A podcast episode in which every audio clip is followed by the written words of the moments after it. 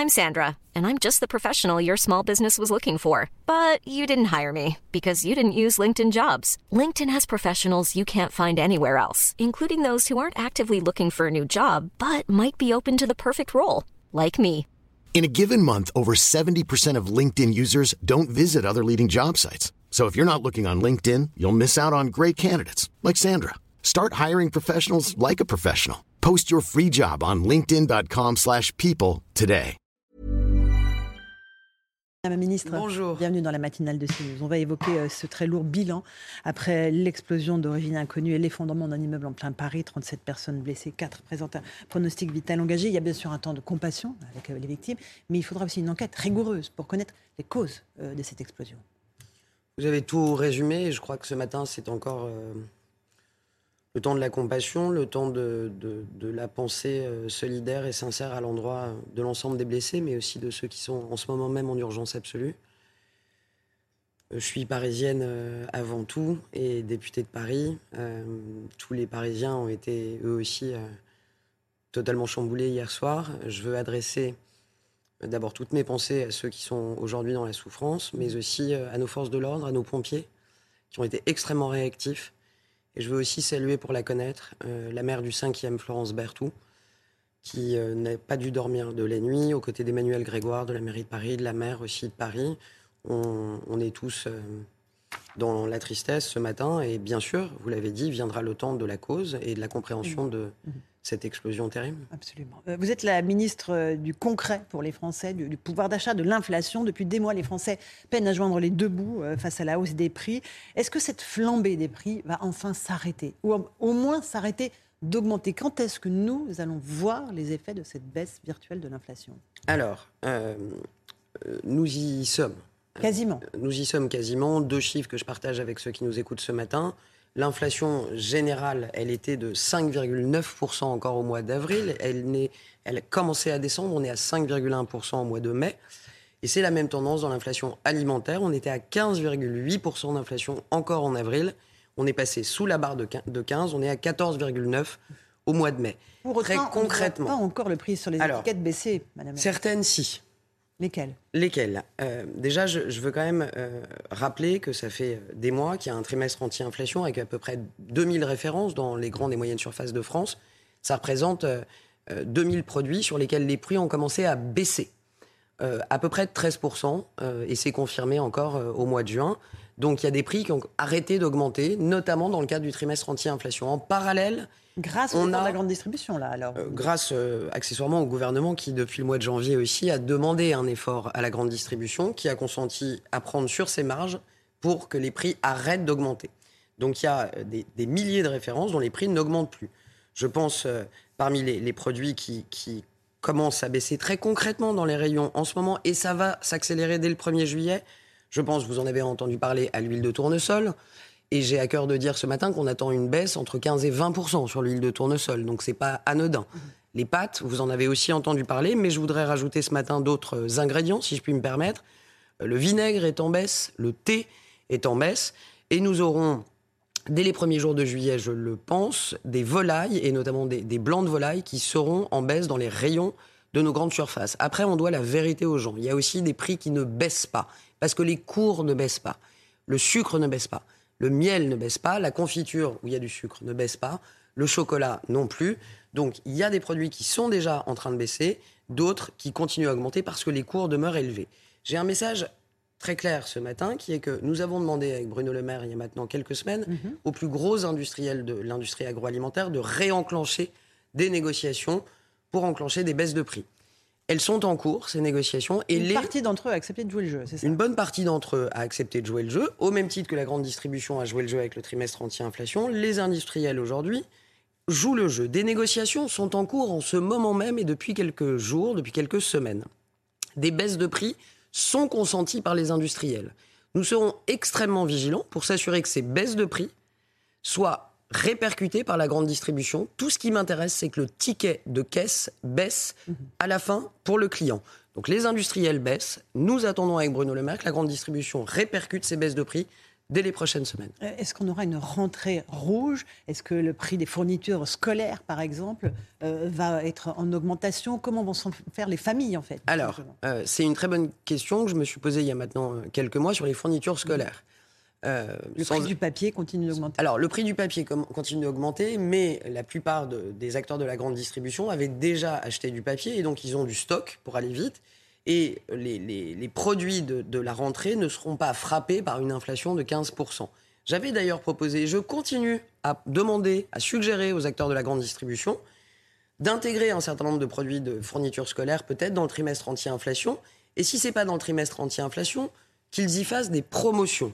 Je pense que c'est prévu et que les produits de la rentrée scolaire ne subiront pas une inflation à 10 ou 15 Mais il est vrai que ça reste assez compliqué pour nos compatriotes ce qu'il y a de certain, c'est que dès cet été, vous allez voir déjà les prix arrêter de monter, c'est une bonne nouvelle, mmh, mmh. et commencer à baisser.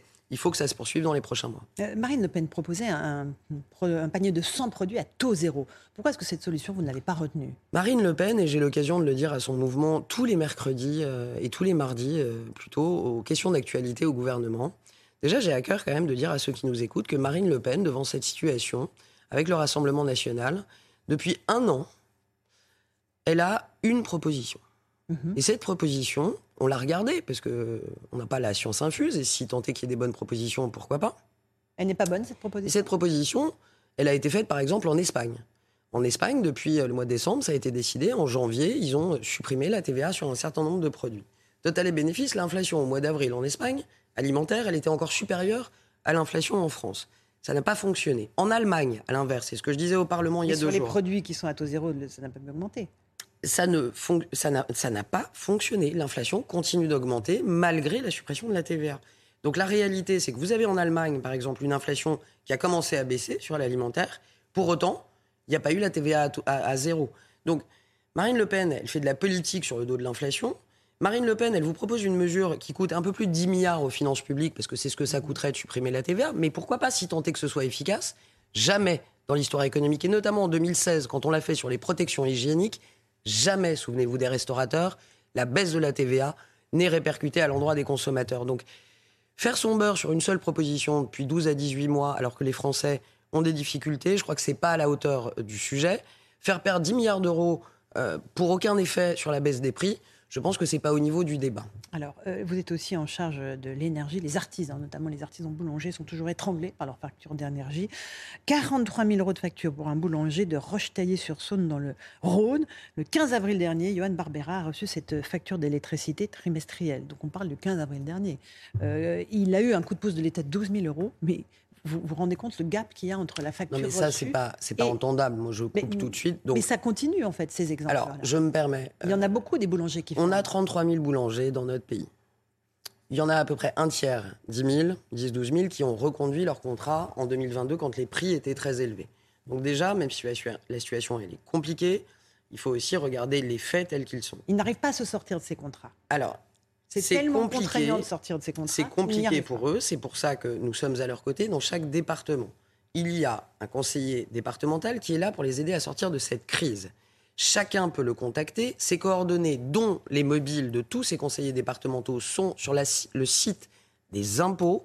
Nous avons des échanges avec à Bercy toutes les semaines, tous les jours, avec les conseillers départementaux à la sortie de crise. Et tous les jours, on trouve des solutions sur des factures comme celle-ci aberrantes. 000 euros d'aide de l'État. Oui, il ne le savez, pas, le boulanger.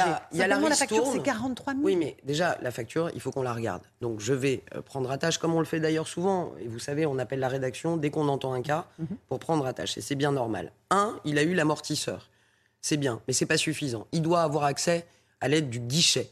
Et il y a aussi un enjeu qui est que si le contrat est aberrant, il faut que l'État puisse l'accompagner pour pouvoir voir les termes du contrat.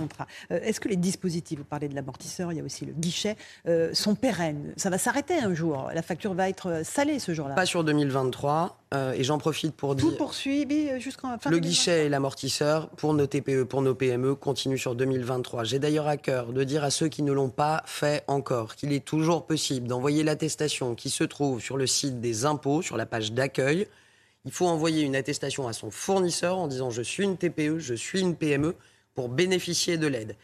J'ai demandé et je vais obtenir que nous décalions dans le temps l'envoi de cette attestation pour ceux qui ne l'auraient pas fait. Là, on a un boulanger qui l'a fait, semble-t-il. Il faut qu'on regarde son cas, mais on a aussi encore beaucoup de boulangers. Je me déplace toutes les semaines dans plein de provinces. Plein de boulangers me disent j'étais pas au courant de ça. Après, il faut quand même que vous ayez conscience, par exemple, que les CMA, les chambres de métier et d'artisanat, qui sont dans tous les territoires, ont appelé 15 000 boulangers personnellement, individuellement, pour les accompagner. On va se dire la vérité, Laurence Ferrari. Il y en a toujours qu'on n'arrive pas à joindre. Qui passent... C'est pas normal. On est là aussi quand il y a des, dans, des mailles dans le filet pour les rattraper. Mais j'ai quand même aussi beaucoup de boulangers, beaucoup de TPE ou PME qui sont concrètement accompagnés en ce moment. Les défaillances d'entreprises, euh, le, nombre d'entreprises qui font faillite est vertigineux, plus 49% pour le mois de mars par rapport à il y a un an, selon la Banque de France. Alors, euh, est-ce que, ok, vous me dites qu'il y a 33 000 boulangers, mais il y en a combien qui ferment? Combien qui ferment? Alors, j'aime pas trop. Euh, j'avais donné un chiffre en décembre ou en janvier, et vous savez, il y a, y a le réel et puis il y a la capacité qu'on a à parler du réel dans le contexte. Si je dis qu'il y a très peu de boulangers qui ferment et qu'il y en a plus qui ouvrent, on va me dire, euh, elle ne voit pas la situation. exactement. Ok, c'est la réalité. Euh, au mois de janvier, on a plus de boulangers qui ont ouvert que de boulangeries qui ont fermé. Est-ce entendable pour ceux qui sont en train de fermer? Non. Mais je donne quand même l'information. Par ailleurs, les défaillances, euh, c'est pareil. On, on, a plusieurs sujets. Un, on a un Covid qui, pendant deux ans, a un peu congelé la vie économique, notamment des PME. Et donc, vous avez des PME qui, 2022-2023, ont repris leur activité. Certaines ne s'en sortent pas, notamment à cause de l'inflation, des salaires. faut payer. Pas que, il y a, beaucoup d'autres choses. Vous savez, le premier problème dont on parle, c'est pas le PGE, c'est la pénurie de main-d'œuvre. Et on va sûrement en parler. Mhm. Ce que je veux dire, c'est que les défaillances repartent, parce que aussi l'activité économique repart. C'est difficile à entendre, mais je me dois de le dire. Par ailleurs, il y a une chose qui est intéressante, c'est que vous avez dans ces défaillances beaucoup de ce qu'on appelle cessation volontaire d'activité. Ça souligne une chose, c'est qu'on a pas mal d'artisans, d'indépendants qui sont seuls ou à deux dans une boutique qu'ils ont depuis 20 ans, 30 ans, et qui ont dépassé souvent l'âge de 50 ans, 55 ans, 60 ans, qui après le Covid, les gilets jaunes, l'inflation, sont aussi fatigués pour certains de leur activité. Et on a un sujet de transmission derrière ça. Transmettre ces entreprises est un vrai sujet pour les prochains mois. D'accord. Euh, je vous parlais des métiers en tension. Il faut le titre de séjour pour les métiers en tension. Oui. Sans cela, oui. l'hôtellerie-restauration, je pense aussi au bâtiment, oui. Euh, ne fonctionnerait pas. Oui quitte à ne pas faire d'accord avec les LR sur l'immigration Mais les, les, oui. Enfin, je, vous voyez, c'est simple. Euh, oui. Pas d'accord avec les LR non, mais sur ça. Un sujet. Euh, quand on est ministre, on, est là pour l'intérêt général. Un sujet. Que vous disent les restaurateurs, les boulangers, les gestionnaires de camping, les gens qui s'occupent de nos aînés ou de nos petits enfants euh, dans les services à la personne. En réalité, ils nous disent qu'il y a 300 à 500 000 jobs à pourvoir dans ces métiers. Et peu importe les salaires, je pense au camping de la grande mode, je pense à des exemples très concrets, on n'arrive pas à recruter. Donc il y a deux options. Si vous recrutez pas, et j'ai aussi des restaurants en tête qui n'ouvrent plus le jeudi soir parce qu'ils n'ont plus personne pour servir. Le principal risque aujourd'hui de, de, cessation d'activité, de défaillance et de chute du chiffre d'affaires, c'est la pénurie de main-d'œuvre. Donc on a deux options. Soit on fait de la politique moralisatrice, Soit on se dit, il faut pallier ce problème euh, pour les deux ans qui viennent. Et donc, oui, il faut un visa métier sous tension cadré sur des métiers sous tension. Les carleurs, les soudeurs, les serveurs, il y en a beaucoup. Euh, dans le bâtiment, vous l'avez dit, dans la restauration, il faut que ce soit borné, faut qu'il y ait une temporalité. C'est pas un visa euh, ad vitam aeternam, c'est pendant une période donnée, sur un métier donné, le droit de pouvoir travailler. Que propose l'extrême droite et la droite vis-à-vis -vis de ça? Qu'est-ce qu'ils disent aux restaurateurs ils, ont peur d'un appel d'air. Oui, non, mais j'aime bien leurs appels d'air. Mais qu'est-ce qu'ils disent aux restaurateurs J'étais à Saint-Malo encore lundi. Euh, avec Thierry Marx, avec tous les gens qui aujourd'hui tiennent nos restaurateurs, avec l'UMI, avec les organisations professionnelles, qu'est-ce qu'on leur dit? Tu fermes jeudi parce que tu n'as pas de serveur Voilà qui va accélérer les défaillances. Donc il faut bien trouver des solutions, trouver des gens qui, pour la plupart, travaillent déjà, les conforter en droit pendant 2-3 ans dans le cadre d'un visa métier sous tension, c'est pas un appel d'air, c'est une solution pragmatique, bornée, qui a un temps. un problème concret. Euh, le tourisme, vous êtes la ministre du Tourisme, comment s'annonce la saison euh, estivale? C'est vrai que dans un, panel un peu sombre, et, le temps n'aide pas aujourd'hui, euh, le tourisme français va bien. voilà un tourisme qui a fait plus 21% de recettes internationales sur les quatre premiers mois de l'année. C'est-à-dire que les touristes français viennent en France plus et dépensent plus. Voilà une très bonne nouvelle. Je rappelle que jamais dans l'histoire du tourisme, on avait fait autant de recettes internationales qu'en 2022, 58 milliards d'euros de recettes. Deux, trois chiffres, 73% de nos compatriotes ont l'intention de partir en vacances, et le même chiffre, 73% d'entre eux vont partir en France. Pour un séjour un peu plus long, euh, ils sont 60% à dire que ça va être un peu plus long que l'été dernier, et par ailleurs, le nombre de nuitées de réservation euh, dans les campings, dans les hôtels, est en augmentation de 5%. Donc c'est très bon pour les acteurs du tourisme, c'est bon aussi pour nos commerces et c'est bon pour le moral du pays. Une dernière question euh, concernant Elisabeth Borne. Est-ce que vous souhaitez que la Première ministre reste, euh, ne quitte pas son poste de Matignon euh, Les rumeurs de remaniement continuent de revenir régulièrement dans le débat? Je réponds à la première question, oui. Vous souhaitez que Elisabeth Borne reste? Oui. c'est un honneur de travailler aux côtés d'une femme Premier ministre et c'est un honneur de travailler avec une femme qui n'a qu'une seule boussole, une seule, l'intérêt général. Euh, le remaniement, vous savez, quand on est ministre, euh, je pense que la meilleure euh, recette, c'est de ne pas y penser et dans le doute de travailler au service des Français. Et vous souhaitez rester à votre poste? Oh bah, si tant est que je puisse servir à quelque chose, ce serait un honneur. mais ce qui est sûr, c'est que je suis totalement derrière Elisabeth Borne. D'abord que je suis fier de servir en tant que femme, j'ai à cœur de le redire, et qui est une femme sacrément courageuse et qui mène la marque. Merci beaucoup Olivier Grégoire d'être revenu ce matin dans la matinale de CNews. À vous Romain Desarmes pour la suite de l'info.